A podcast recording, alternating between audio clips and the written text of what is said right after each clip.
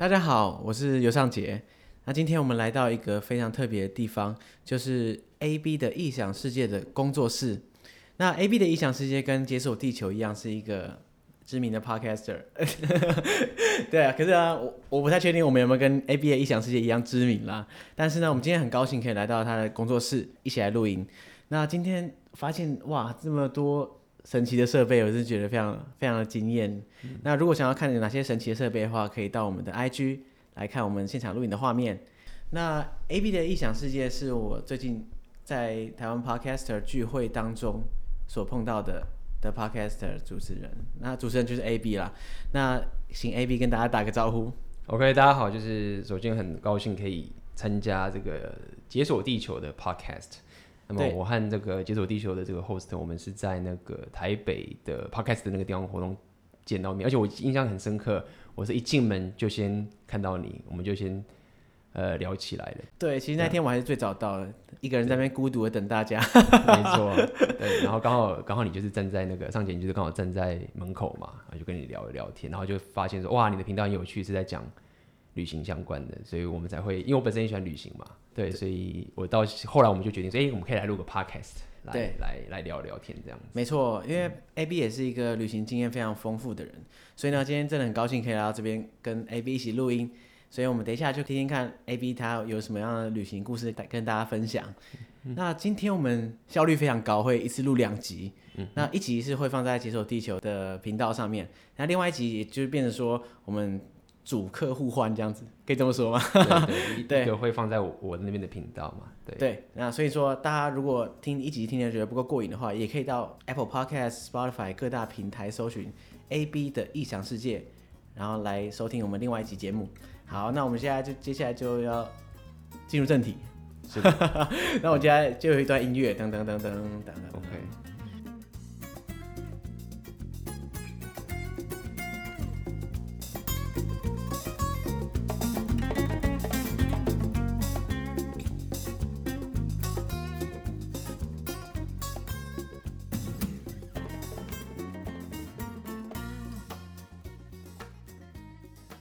之前你有提跟我提过啊，就是一个旅行对你来说，你觉得印象深刻的地方，通常是来自于跟跟人的互动嘛，对不对？是。对。那你觉得，呃，就以你目前的旅行经验，你有没有哪些你觉得比较特别的跟人互动的的情形？嗯，因为我第一个旅行背包客旅行是纽西兰嘛，那我其实比较极端的，就是我在旅行之前是完全不旅行，我连台湾的那个什么日月潭我都没去。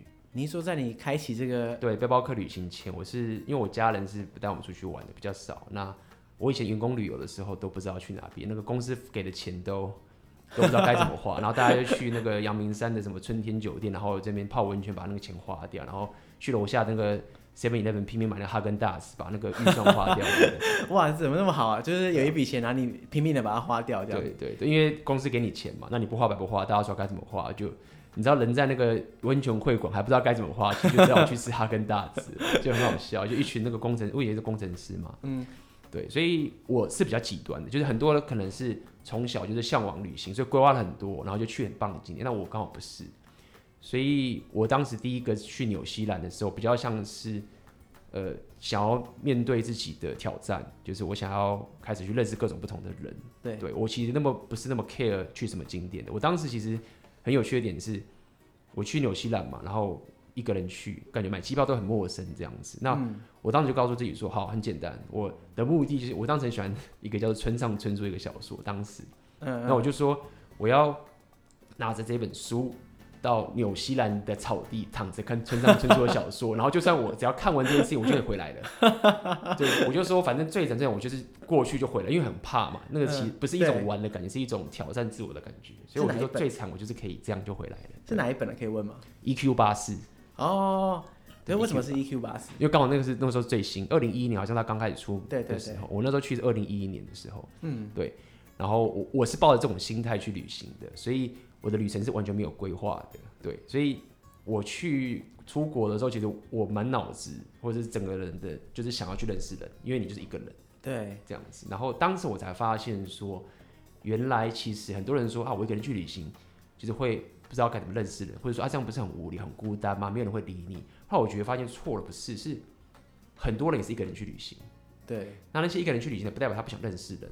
所以其实你一个人去旅行的时候，你会遇到很多也是一个人去旅行的人，而且这些人都更想要认识人。他其实反而比你在自己国家在城市里面还更容易认识人。比如说你平常在路上，你遇到一个人，他要上班，他要约会，他很忙，他根本不会时间理你。对。但是你去旅行的时候，他一个人旅行的时候，他是没事干的，不是没事干，他他是完全 open 的。对，对对。所以你反而更容易认识人。那那个是一个一个转折点。对，对，我觉得这个差别就在于说，如果你跟一一些本来的认识的朋友一起去旅行的话，当然你没有抱持着说我一定要认识新朋友的那种这种感觉，所以当然自然而然这个有这个机会的时候，你也不见得会主动去去尝试。那但是因为当你一个人旅行，然后碰到那么多一个人旅行的人，等于说你们都有相同的需求，可以这么说吧？是对。然后大家就会互相很自然的就会接近彼此，是就就很像说啊，大家去假设一个社交场合，大家都是抱持着同样的呃 open 的心态来，然后自然而然就会比较容易亲近。是的，其实跟朋友去旅行，他的不要讲缺点，是他的他的真的就是这样，就是你跟朋友的时候，比如说我们两个假设假设很好的时候，朋友我们去个地方旅行，我们去个社交场合，我们一定会很习惯，就是我们两个一直讲话。对，其实那个第一个是不但我们阻止了彼此去认识别人，我们也让别人很难去靠近我们。嗯嗯嗯。所以在跟朋友去旅行的时候，基本上你是没有办法体会，就是。一个人旅行的时候有这么很容易认识朋友，因为你是完全的阻挡自己去踏入，除非你是一个很 social 的人。那另外，但假设你是本来就比较内向的话，你根本就是抹杀自己可以认识朋友的机会。这样讲好了。所以我那时候的旅行，我就是完全刻意哦。第二个是你们两个旅行的话，就是会有规划行程嘛？对，基本上你会有。就算你们两个很 free，大家还是说啊，我们要去哪去哪。那你行程一规划之后，你就你就很难被人家去更改你的行程，你就会去做。所以。当时我发现说，其实一个人去旅行，包含我又没有行程规划的时候，其实我等于是最大化我可以认识朋友的机会。只要有任何人来认识我的时候，我都会完全改变行程。如果我有自己的行程，可能有人想要来跟我干嘛的时候，我就我就我就没办法跟他走了。对对对对，当然这个有很大的缺点，就是你常常会很孤单，你就不知道干嘛，然后你就会游来游去，确实是会这样。但是也因此，我这样的 style 会让我有机会去认识一些。很莫名其妙的人等等这些情形，对，就就一种大好大坏的感觉，对，所以你保持一个很高度的弹性，然后就等于说随时都有突发状况，你可能会新奇有趣的人事物来靠近，那当然也有可能没有，那就会变成说啊，可是不知道干嘛，因为你也没规划。对，所以当时我没事的时候，我都是很很喜欢做一件事情，就是因为我很喜欢音乐跟艺术，也不能这样讲，就是我喜欢那个东欧的那个文化，所以我都会去教堂，因为你去旅行的时候去 Old Town，就是一定会有教堂可以去。对对对对。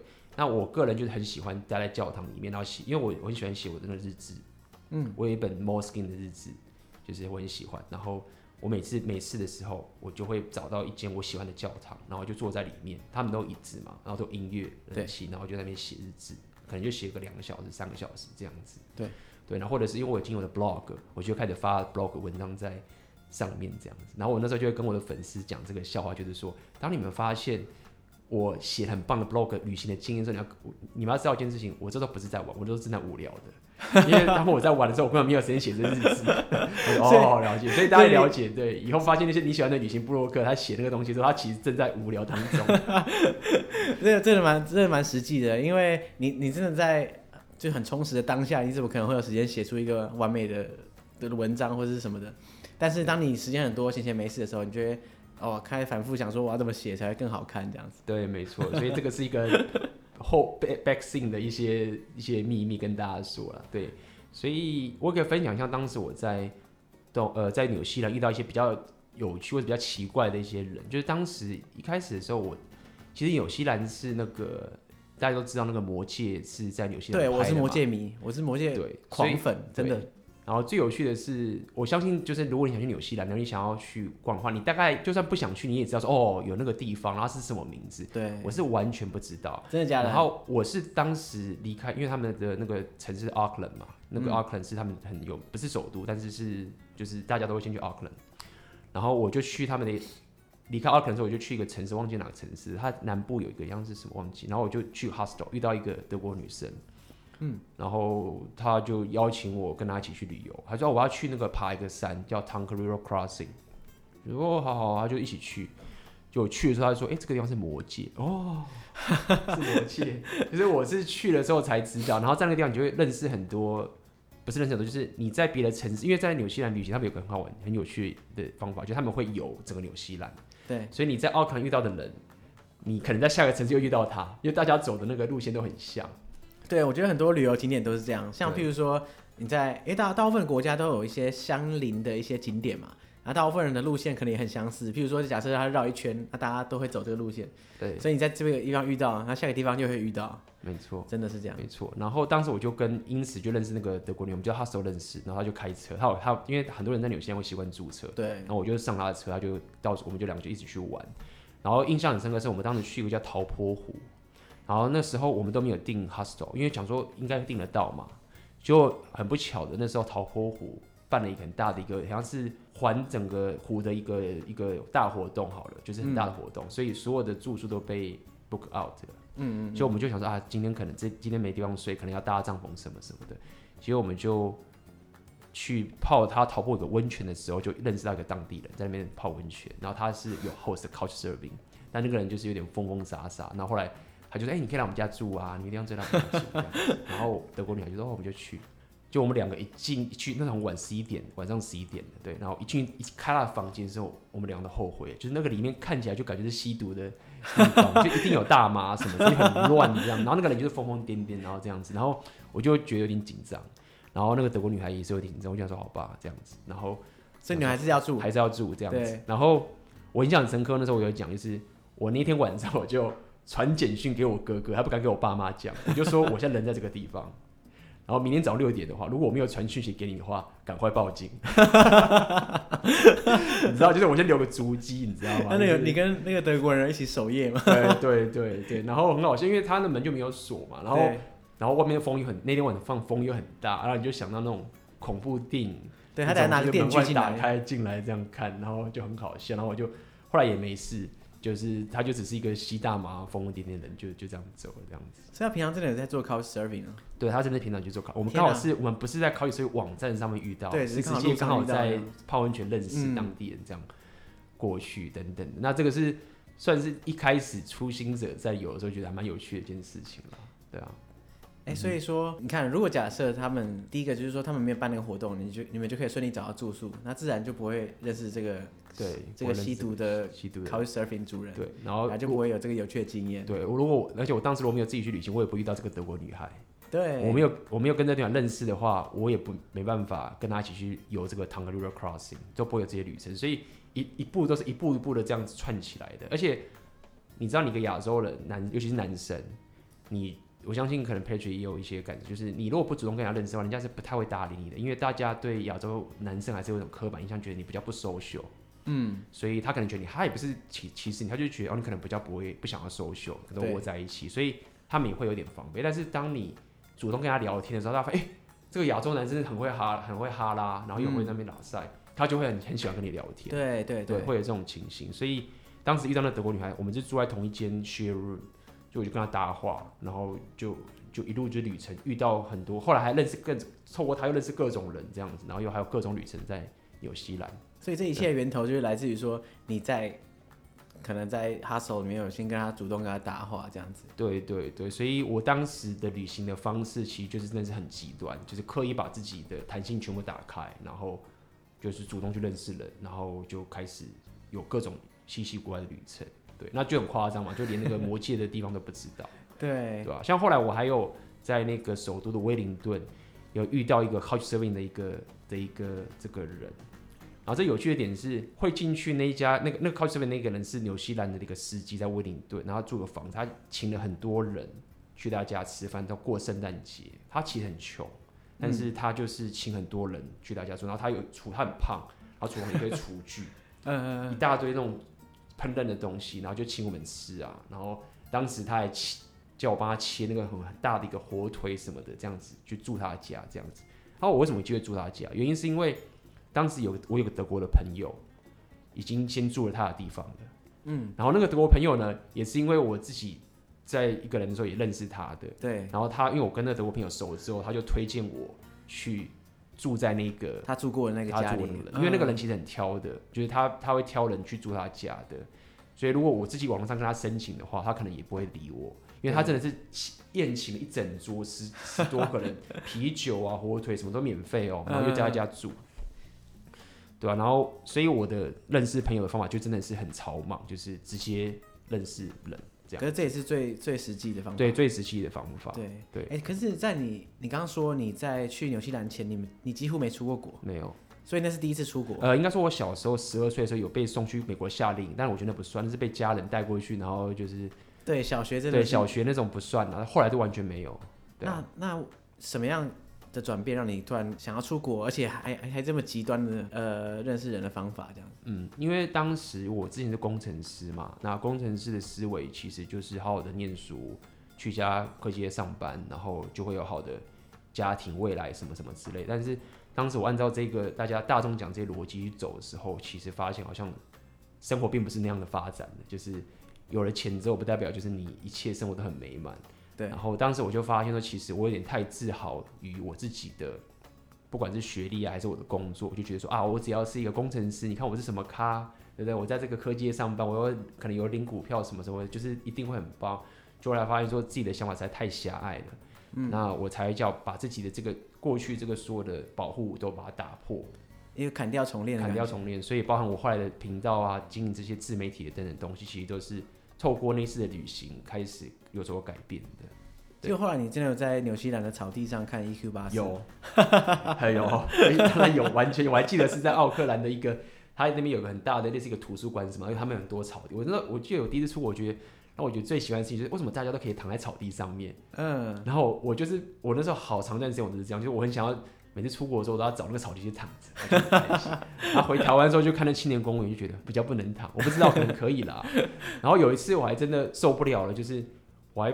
跑到不知道是阳明山还是什么地方，然后我自己带着那个东西，嗯，然后就是一个人躺在阳明山的一个没有人的草地，然后在那边看书。因为我自己好像台北好像能躺的地方不多吧，我不知道，可能大安森林公园可以。其实我觉得台北的草地，我自己感觉啦，我觉得跟国外没有太大差别。你所谓国外，如果你指的是像是欧洲或者纽西兰的话，嗯，我觉得没有太大的差别，嗯。但我觉得心态上有的确有差。譬如说你在出国的时候，你是在旅行，所以你比较放松，嗯。你看到草地，而且你不赶时间，你很悠闲，你自然而然会去躺。嗯、可是在台北，你在生活，就你说你可能正在上下班的途中，或者说你正要去哪里，正要回家，正要怎样怎样，嗯、那你不可能会有闲情逸致看到路边的草地，跑去躺在那里。可以躺嘛？因为那我下次要跟你请教一下，因为我，我其实也不是嫌弃台北草地，我是真的不知道哪边可以躺。所以我才跑到阳明山 去躺的，因为如果可以躺的话，我真的就是去躺的。但是我那时候看到很多，就是哎、欸，好像找不到可以躺的地方。可能我要，因为你知道我我的旅行真的就是非常不会规划，不会做 research。嗯嗯嗯。所以很多人都说，就说 AB 你这个完全不做。research，然后就跑到人家国家可以活着回来，也算你厉害，对啊，那其实就是会变成是这种情形。对，但是就会很多有趣新鲜的事情发生。对，有好有坏，有好有坏。对，哎、欸，其实刚刚讲到你你在草地上面看 EQ 八四啊，嗯，其实我突然想到，嗯、呃，我自己跟村上春树的书在旅行上的确有一个相关的故事可以讲。请说。就是你有看过《巡洋冒险记》吗？没有。是村上春树最早的三本书，他们刚好是一个三部曲，嗯，类类似三部曲。然后《巡洋冒险记》是第三部，嗯，然后我非常非常喜欢那三部，然后第三部我最喜欢，所以那时候我是我非常非常热爱那那一本小说。然后有一次我去越南西贡的时候啊，他那边有一个书店街，然后你知道在呃台湾有一个书店叫做灿烂时光书店吗？嗯哼，灿烂时光书店它是呃针对东南亚移工的议题有特定的关注的一个书店，那他们发起过一个活动，叫做带一本看不懂的书回台湾。因为当你去东南亚旅游的时候啊，你你看到那些书都看不懂嘛，那大家就不会去买。可是因为在台湾那么多东南亚移工，他们想要看书，可是却没有书可以看，所以他发起的活动就是说，当我们在东南亚旅行的时候啊，不妨顺手买一本书，你看不懂也没关系，回来之后啊，你可以捐给。东南亚书店就是灿烂时光书店，有时候会来的义工，他们就可以借阅这样子。所以那时候我就想说，哎、欸，那不然我来挑一本好了。然后我那时候想说啊，可是我都看不懂，也不知道挑什么，我我很怕挑那个废书这样子。然后拿过去，他说这什么烂书，谁要看？然后我那时候就看到，就是他有一区专门放村上春树的书，然后就很高兴，我就就是去看一看。然后看到其中一本就哦，这好像是《巡洋冒险记》啊，就是它的封面的图就是很明显，就应该就是那一个。然后，可是我是不是很确定？应该说不能百分百确定嘛。看他图应该已经八十趴确定。他就想说，可是我要怎么确定？因为前面里面全部都是越南文，因为那本书我实在太熟了。那我知道他的倒数第二章还第三章，跟他的倒数第四章，我不太确定是倒数第几章啊。反正倒数某某两章，反正前一章的最后一句跟下一章的第一句是一模一样的。嗯哼，就我看过太多次了，所以我知道那两句是一模一样。他说飞快的翻到那一页，嗯哼，然后看他前一章的最后一句，然后看他后一章的。虽虽然我这越南文看不懂，可是我看那个字是全部长一样。然后说啊，这个就是《巡洋冒险记》，我就买回来。对，真的超酷的，超好笑的。对，你把他的书，哎、欸，我真的觉得，因为我虽然看了很多村上春树的书啊，像他不是有一本什么《挪威的森林》，很多人觉得很喜欢嘛，等等这些书。我对村上春树可，我觉得可能是我不知道，可能我看书的能力比较逊，就是我觉得他的书就是那种我看完之后觉得很棒，但是你要我在想他到底讲什么，我都忘了。对，它的剧情因为很松散，所以导致于都想不起来，我也想不起来。对，但是你看的时候就很享受，那想把它看完。然后，但是看完之后，你就会觉得，哎、欸就是，我看了什么？我看了，就是我到底看了什么东西？然后就就就就结束。但是我觉得那段时间我其实很很爱，就是村上就包含旅行这件事情。我觉得他也很喜欢旅行嘛，他本人也是很喜欢旅行的、啊啊。就是我觉得他的书也是非常的棒。嗯嗯。那回到这个旅行，那因为你刚刚说你基本上不做计划。所以你刚刚在纽西兰的旅程中，你就意外的就有很多新奇的体验，这些体验都是你可能做了计划就不会碰到的事情。对，那有没有那种经验是说你完全不做计划啊，结果并没有什么特别的事情发生，所以然后整个旅行就非常的崩溃这样子？呃，其实有，其实我觉得我旅行的很有趣的一件事情是我自己有一个一种也不能讲灵性，就是说我常常会有一种情形是我会觉得我卡在这个城市不知道干嘛。嗯，但是那个点有趣的点是在于说，我仿佛在等着某一件事情发生之后，我才要离开这个城市。对对，像在奥克兰这个地方，大家都知道去纽西兰玩的话，奥克兰一定不要待太久，因为没什么地方可以玩的，嗯、大家都要去大自然。但是我在奥克兰整整待十几天。那当时其实很有趣，我当站在奥克兰的时候，这其实是我之之前我的 podcast 有讲，我跟大家讲，我当时遇到一个一个一个女孩，就我很喜欢她，嗯，然后我就跟她到处去旅行，然后什么什么的，然后我在。因为这也跟我的的我的频道有关，就是我那时候是很害羞的一个人，当时，然后就是跟女生相处都是不敢跟她告白，就要等到女生已经已经，我那时候就是有一些女生已经倒追到我已经贴到已经不能再贴，然后所有朋友跟我讲说，他说现在他就是要倒追你，然后我就哦真的吗？然后我才敢出手的那种情，就很怕被女生拒绝。啊、嗯，当时我第一次去奥克兰的时候，就遇到一个德国女孩，就我就整个人完全都改变了，我觉得。跟以前不一样，然后主动去追求他这样，然后他也很喜欢我，但是就是我后来跟他告白之后呢，他就是说没有办法等等这件事情。但是那一刻我就非常高兴，就是感受到我自己终于突破自己的极限，就是我可以跟一个女生表达我对她的心意，这样好了等等这件事情。不过我要讲重点是，我当时卡在奥克兰的第一件事情就是这样，就我当时不知道为什么要待这边，也许是因为那个女孩的关系，然后呢我又不能离开。所以后来我那时候就是跟他告白失败之后，然后我就后来感受，哎、欸，我可以离开这个城市了。那是我第一次有这种感觉，就是我每次去个城市的时候，我都会有一种，就是我会卡在这个地方，但是我似乎等到一件事情发生的时候，我就会离开了。所以后来我去很多城市都是这样，后来有很多城市也是遇到这种，就是我都一直不知道卡在这个地方，然后我就知道说，哎、欸，还没有还没有到时机，然后等到那个东西一到的时候，我就会完全没有任何的顾虑，然后就离开了。我觉得好好哦，你知道我之前在在 Medium 上面写的游记啊，其中有一篇我就特别讲到这个事情。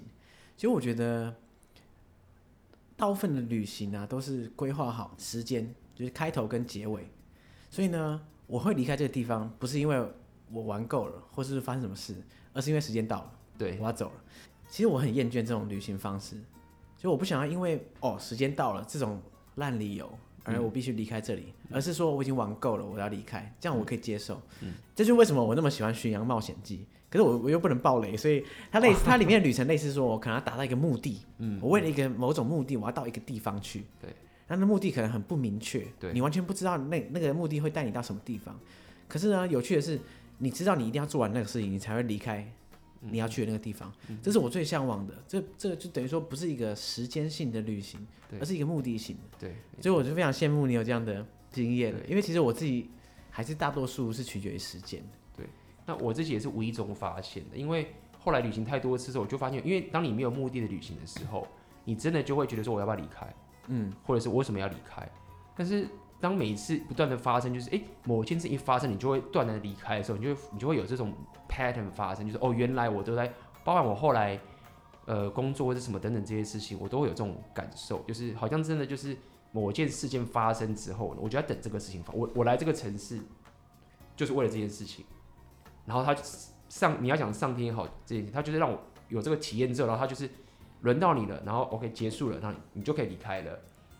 然后这也是为什么后来我整个事业都改变，因为说到底是一个工程师是没有办法这样的，对对，对，因为你这样就是啊，我一年就是就二十几天，那我我最多就是对啊，我怎么可能在这边花花我全部年假，就等一个不知道会不会发生的事情？对，就像比如说你去纽西兰，然后你花了十几天在 Auckland，对，你会觉得说我都已经没假了，然后我还有那么多地方要玩，瞎耗这样子，对对，所以所以这个得是这个旅行就是给我的很大的一个人生观的转变，嗯哼。这样说起来，奥克兰真的是你的转捩点，因为第一个，你不但在这边开启了你几乎第一次的旅程，而且你还跟女生告白，对，而且那还是一个外国人，对，而且还失败。其实我觉得是很棒的失败，对，对。就是一个很美丽的失败。而且之后，这后来也跟他后续，后来我离开前的时候，他也特意来找我们，又再旅了一次，那感觉真的超级好，就是那种感觉是，哦，以前都很怕人家被他拒绝，就觉得拒绝没有啊，就是拒绝不代表就是很惨。对，在一起也不一定代表很好，但是那一个连接感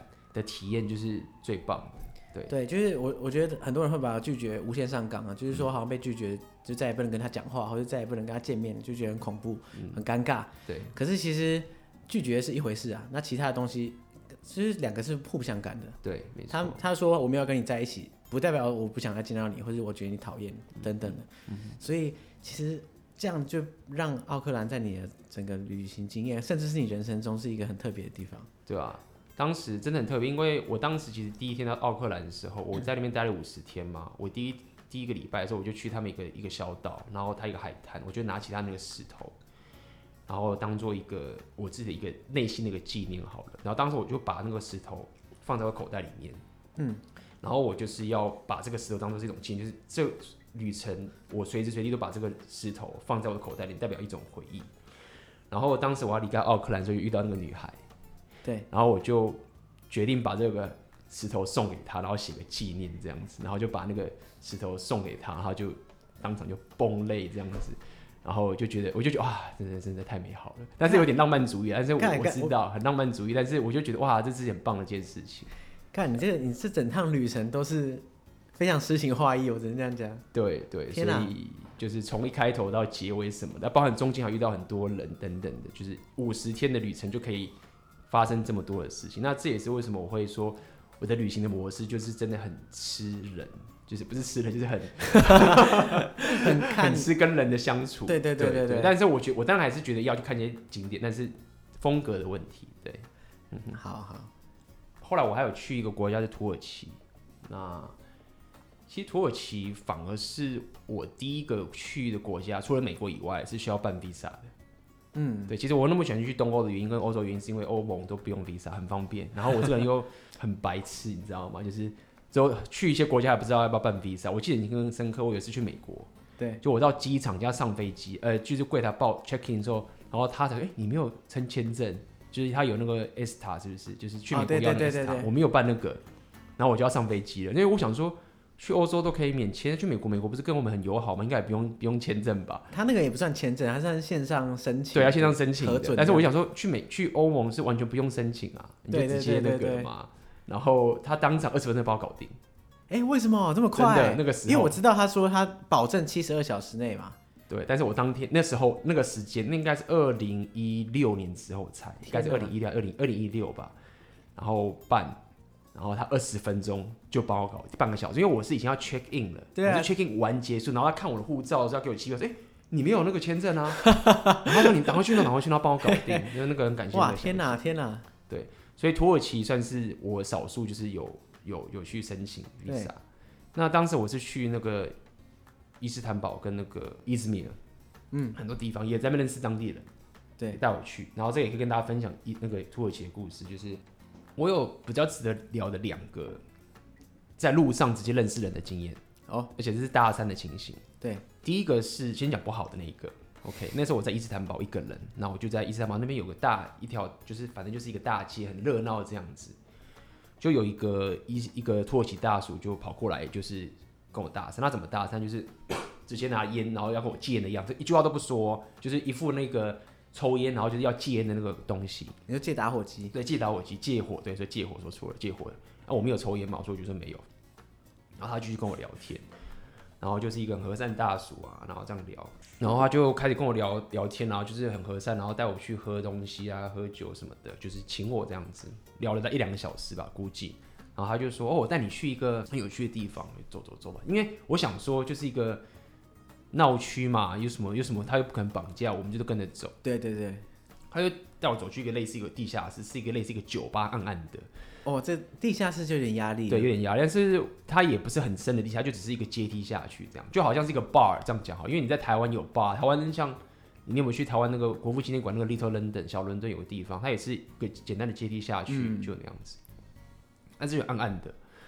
那你知道我这个人其实是非常的比较想单纯，就是我这个人很没有见到世面，就是也不知道什么酒店都没有去过。对。然后他就开始坐下来，然后就开始就开始聊天，然后就是。点点啤酒，喝，有人点啤酒没什么，点一点，点了之后呢，然后就有女生就过来坐来跟我们聊天，我就哎、欸、就有点防备，为什么会有女生来坐来这边聊啊？对，感觉什么一切都这么顺利，怎么可能？对，然后那个人就是一副就是继续跟我就是啊，我们继续点酒，然后我就觉得不对劲，我觉得我想看菜单，对，拿菜单过来，爆贵，就是那个价就是黑店的，对，就是黑店，嗯，然后简单来说就是那个人其实就是跟那个黑店。合作合作，然后就是骗旅客来，然后很好笑的是，当时结账的时候，他还一副就是说，哦，好了，我帮你出一半啊，什么什么之类的，等等的，假装好像是跟我站在一国，然后不认识那些店家这样子。对对，然后我就是，还有我只喝一杯一两杯啤酒，但是已经贵到就是几千几万块这种感觉，台币啦，呃，就是光两杯啤酒。靠，那我、哦、天哪，那那其里面其他的客人你有看到？严惨，对啊。因为就没有，就另外一桌人在那边，然后其他就暗暗的，然后就是几个女生坐在那边这样子，就感觉起来就很奇怪。然后那个女生最后还给我个名片，说：“哦，来，我就谁理你啊？” 就要做这个实蠢这样子，就是这样子。对，然后我就离开嘛，然后他还就是说啊，就是他就是会就说啊，我们不是朋友吗？什么什么，不要计较这个小钱啊，什么什么什么的。然后就说啊，我我请你去喝咖啡，觉得好。屁啦！对，没有，我就请，因为他请我啊。我想说我要学一个回来，因为还是大庭广众。就他如果要再到另外一个黑店咖啡店，就我就不去。没有，他后来又要约我，他就先他就说我们见到这个就一个露天咖啡，坐下来，然后就请我喝咖啡。对，然后我就喝完咖啡，然后他说：“哎、欸，我们再去另外一家。”我说：“我要走了。”我就是觉得我他妈需要喝到什么时候？喝一天这样子。因为我因为他也他也他以为我不知道是他他的诡计，因为他以为说他也一起付了一半的钱等等。那我知道那一定是他的诡计。对对对。所以后来我去旅行之后。我我学到一件事情，就因为我常常会在路上可能会搭讪或是认识其他人。我发现很重要的概念是，女生的话可能我就不确定。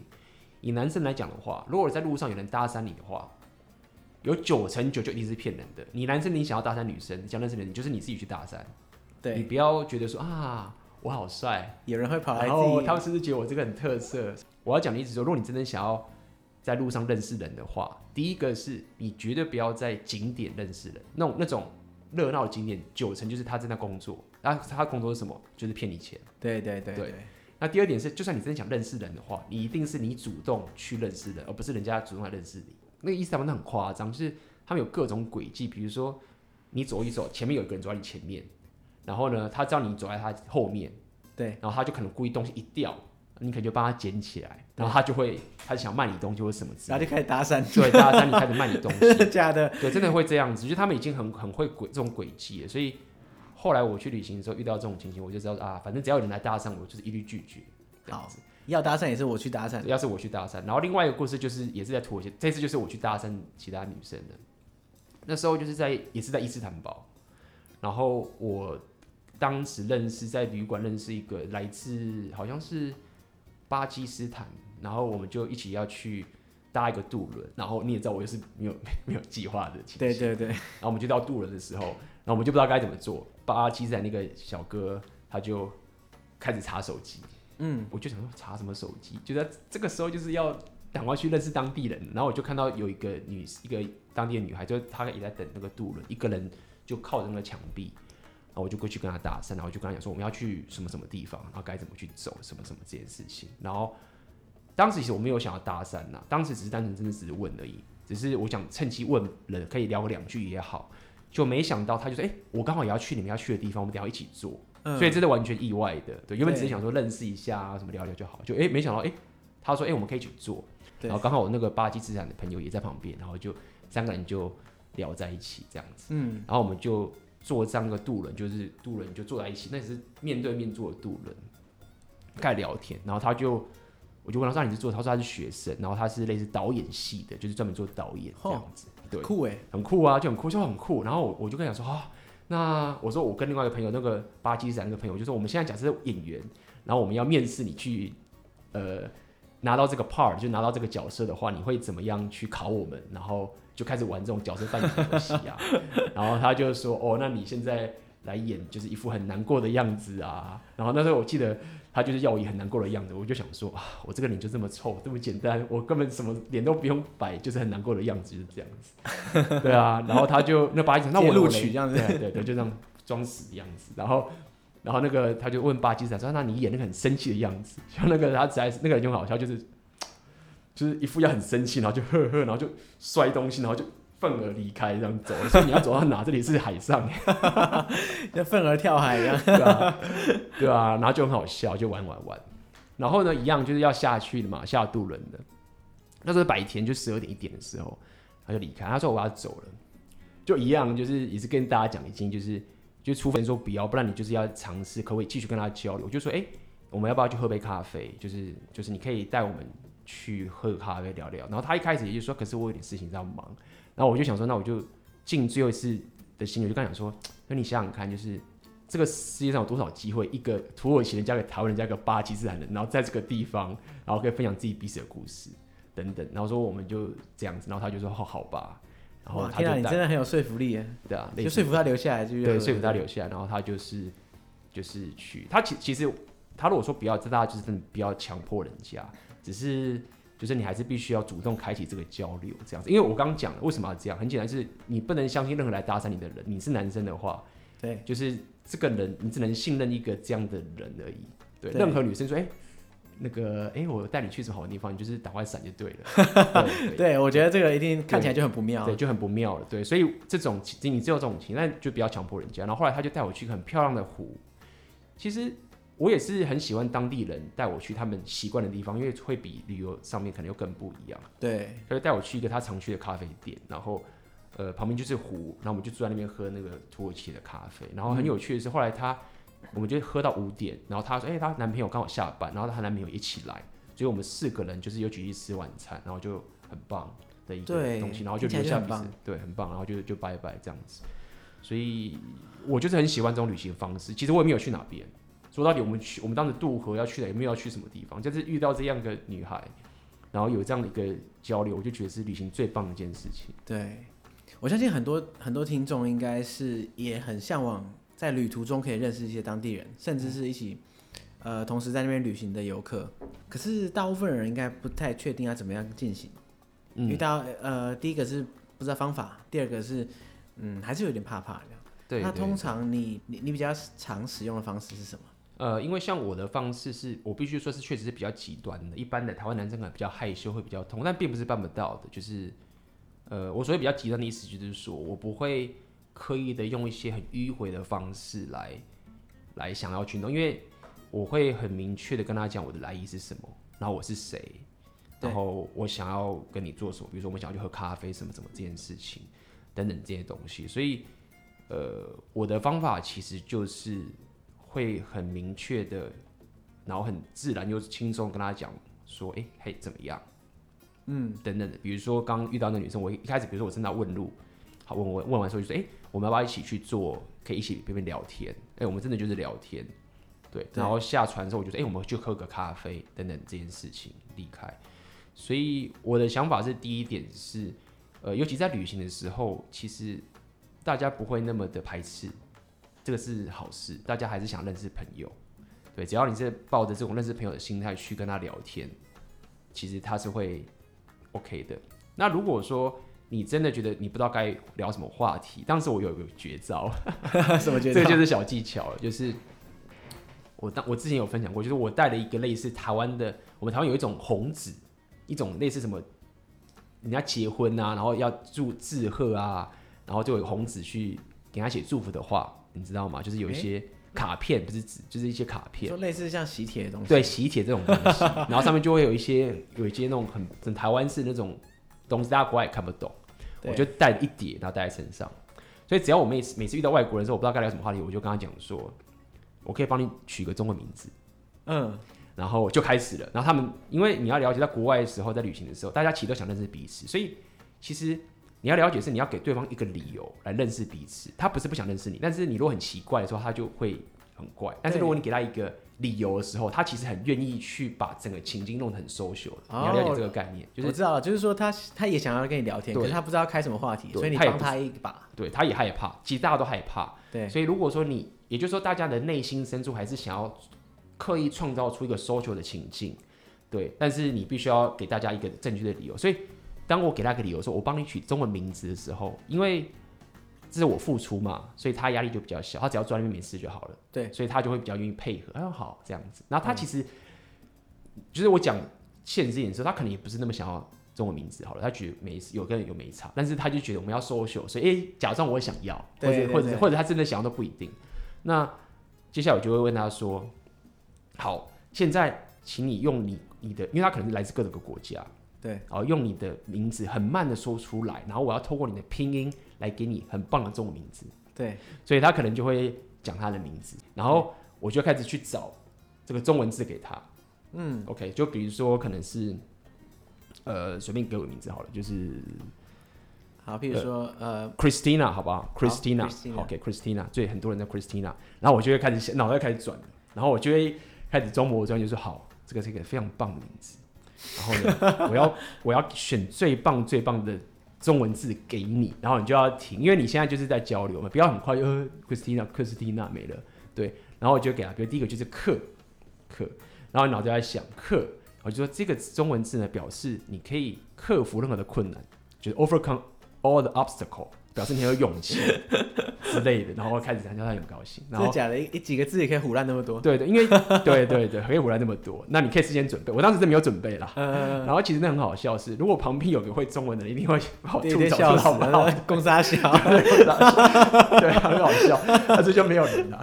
对，所以你最大，因为你说了算。对，我说了算。然后，然后你在写，因为你要写给他，你要送礼物给他嘛。对对对。所以你要知道，中文字对于国外的人还是一个很复杂的东西，是像图画的东西。对。所以你要写的很慢，你不能写的一副好像很简单的样子，这就不神秘了。就要写的认真这样子，大家就会很惊叹。哇，你怎么会写这种东西？这样对，然后然后可能就诗，你想想看，你给他取四个字，你把这个四给他，四个字给他，然后又分别解释这四个字什么意思，诗，比如说是诗文啊，elegant 啊什么的等等，那可能就讲说哇，这是一个呃非常呃女性化的的名字啊，什么什么之类，就把它写完了就送给他。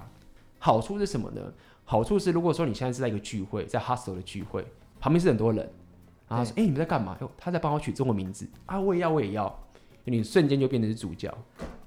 哦，对，这居然有这种神效，就是这这这个这个，那当时就是常用这种烂招，因为其实大家就是大家为什么会想要？不是他真的想要，他是我已经讲了，就大家其实是很想要去拱出一个很 social 的情境。那是我在这个旅程学到，就是因为以前当工程师的时候。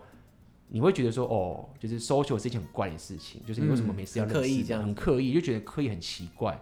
但事实上，后来我才发现，哎、欸，其实人家想法是完全相反的。他们是反而是大家努力把这个情境变得很 social 的。如果你一个人不把那种 social，你才奇怪。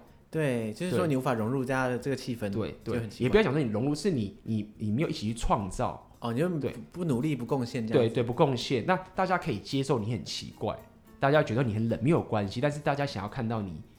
至少你尝试去做这件事情，所以他们都看得到我在尝试，因为可能我讲话也没有他们那么溜。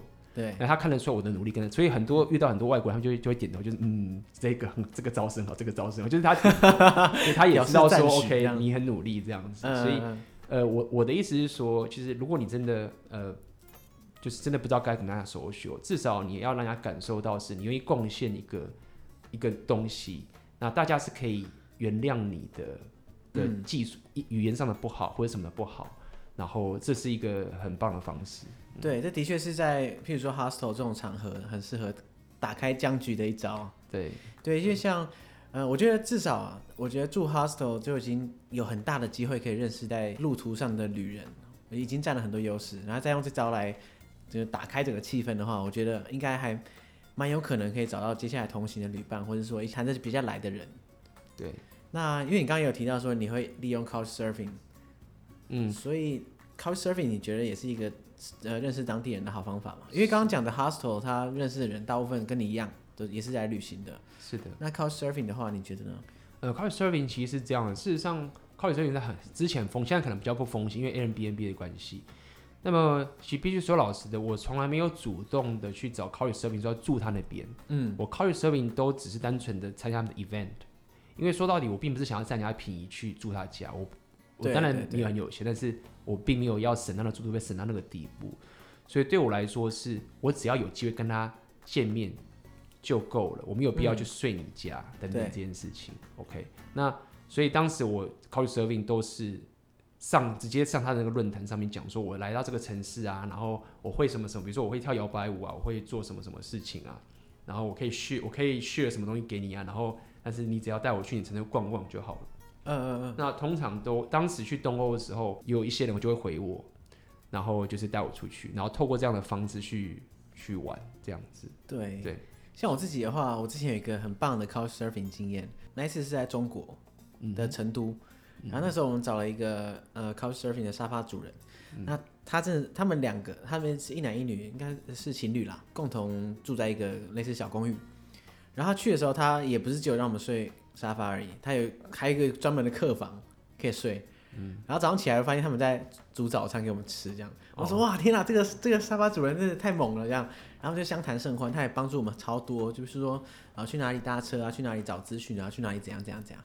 然后我们就觉得哇，如果没有住在这里，我要怎么办啊？这种感觉。然后后来我们就类似有留一些联络方式。然后离开的时候，我想说啊，反正应该这辈子不会再见了，几率很低啊。啊，没想到过了大概三年，然后他们就敲我，就说：“哎，我们现在要去台北玩哎，呃，可不可以去你们那边 Couchsurfing 这样子？”我说：“哇，当然，而且我还煮早餐给你们吃这样子。”对啊，就非常非常开心，就是一种。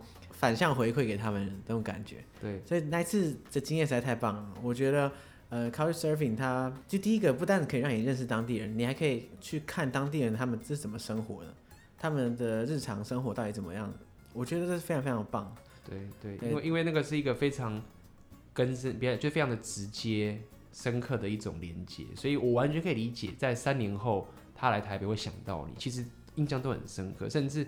我是后来，我之前在纽西兰旅游的这些伙伴，有些是德国人。后来我去德国的时候，我就住他家，嗯，对，然后就是大家就很很热情，就是你为什么后来我就跟他讲说，你去旅行的时候，你知道多认识人，很简单，你只要省一堆旅费，对，对啊，就省一堆旅费，就是你遇到这些朋友，所以你一个人去旅行就有这种，你两个人就就比较难嘛，所以就是你在考虑遇到这个人，可能在几年后，你可能在跟他见面的时候，其实很多时候他们都会互相敲。然后或者怎么样都有很有可能。对，等于说你在世界各地都有据点。对，都有据点。真的，真的，真的。那那除了刚刚讲的 Couchsurfing 啊，或是住 hostel，甚至是路上直接搭讪当地人之外，嗯、你们你还有什么特别的？嗯，等于说是方式或是管道去让你在旅行的过程中认识不同的人。嗯，后来我跳 Swing Dance 摇摆舞，那它是一个很容易就认识人的一个方法。哦、对，因为它是一个社交舞。对，所以各个城市都会有舞会，好，而且都常常舞会，那你就很容易去认识当地的人。那后来我有一段时间就很很迷摇摆舞嘛，我就去全世界各国去参加摇摆舞会等等这件事情，然后跳也认识了很多很多的人，确实是很容易。但是我必我这边我相信我也不用再特别跟大家提摇摆舞这个东西到底。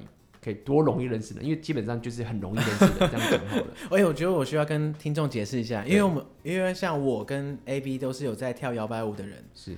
那所以因为一般听众我猜应该都可能没有听过，那它基本上就是一种社交舞了。嗯、那特别的点是说他们在像这样的舞者，大部分在呃像以台北来说，他们就有固定的舞会，譬如说假设。呃，每周可能每周礼礼拜几在哪里会有呃这种舞会，然后大家就可以去那边跳。那其实，在世界上很多城市都有，超级多。绝对超过大家的想象。没错，基本上只要是够大的城市，就一定会有摇摆舞的的那种 social 舞会。对，而且摇摆舞它的特点是因为毕竟一般人会比较怕生嘛，女生会比较怕嘛，可能觉得沙杂这些可能贴得太紧。那摇摆舞是一个非常欢乐、对新手非常友善的一种舞蹈，所以很欢乐，所以它是。最容易社交的，就是门槛最低的这种社交舞，这样讲好了。我因为我自己本身也是个摇摆舞老师嘛，所以我花了很多很多时间去学很多摇摆舞等等这件事情。那么它是一个很好的呃认识朋友的方式。那么我的想法是这样的是，我认为其实透过一个舞蹈去认识人，它有它的坏处。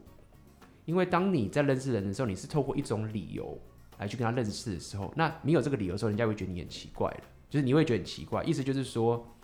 你会很习惯的，就是说，哦，我们是因为摇摆舞才认识的，对，所以你在跟人家收酒的时候，人家觉得那我们就是应该跳舞，你会变得很很重情。就你在舞会的时候，你可能觉得啊，你跟这个人相谈甚欢，跳一跳，你想跟他多聊一点，但他可能就觉得说，哎、欸，我们我们来这边是要跳舞的，所以他可能又去跟别人跳舞了。呃，所以他的坏处就是指说，其实像我，如果平常是旅行认识的话，你可能到处旅游，你们真的聊得很好彼此，那你们就真的会很聊得来，可能就会去一些景点。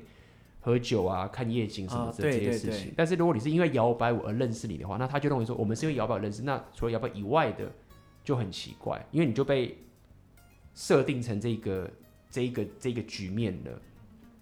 所以没有不好，它看起来很简单，很简单容易容易认识人，但事实上它有它的缺点，就是它的极限，它的极限，别讲缺点，它的极限。所以你可以自己选择，就是像我们这种。旅行般的这种很直接的认识的，就我真的想认识彼此的话，虽然可能会一开始的障碍比较大，但是当你一聊深入的时候，就会有很强大的的这个无限可能这样互信的东西。对对。不过我觉得跳摇摆舞还是有很多好处啦，就因为他的舞者大部分都是当地人嘛，对，所以呢是一个很快速可以接接触到大量当地人的地方。我觉得，然后他们知道你是外国人，他们大部分都会对你稍微聊一下，说哎，你哪里来啊？哎，你准备去哪里啊？那你住哪里？什么什么？然后这个时候你就可以趁机挖出很多旅游资讯跟当地人的一些想法。没错，对，我觉得这是非常非常宝贵的。是，像之前我不管去哪里，只要我可以去找到摇摆舞的跳舞场合，我都会狂问当地人说：“哎，有没有什么推荐的啊？或者说带我去吃什么东西，或带我去哪里？”嗯，对，我觉得是一个非常非常棒的一个方式。非常棒。像我当时去立陶宛参加那些摇摆舞会，就也真的就是这样。那你会摇摆舞的时候，你去舞会，然后大家你又是一个。呃，会 social 的人，不要讲会 social，就是愿意跟人家聊天，很很不会这样闷在自己的话，其实大家就是很快就活络起来，然后就带你去吃晚餐，认识朋友什么的。对，所以摇摆舞是一个很，我当时会喜欢去学摇摆舞，是因为这个原因。嗯，对，是这个原因的。嗯，好，那现在。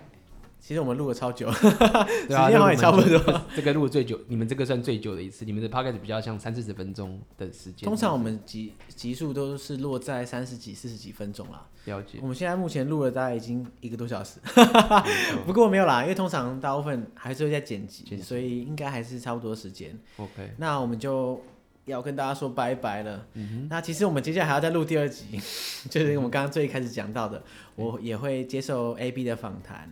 然后谈相跟旅游相关啊，还有一些呃其他的事情。那所以说啊，如果大家想要听我讲更多事情的话，大家会想听吗？如果会的话，可以到 Apple Podcast 或是 Spotify 各大平台搜寻 AB 的异想世界，然后来收听我们接下来的呃算是隐藏版内容，也不是隐藏版啦，就是追加版内容。对，对呃追加内容。嗯、好。那不过在搜寻 AB 的异想世界的 Podcast 同时啊，大家也不要忘记，如果还没有订阅解锁地球的话，赶快去按订阅。然后大家如果时间，诶、应该说不管大家有没有时间，都要帮我们留五颗星，然后帮我们留一些留言啊，拜托大家。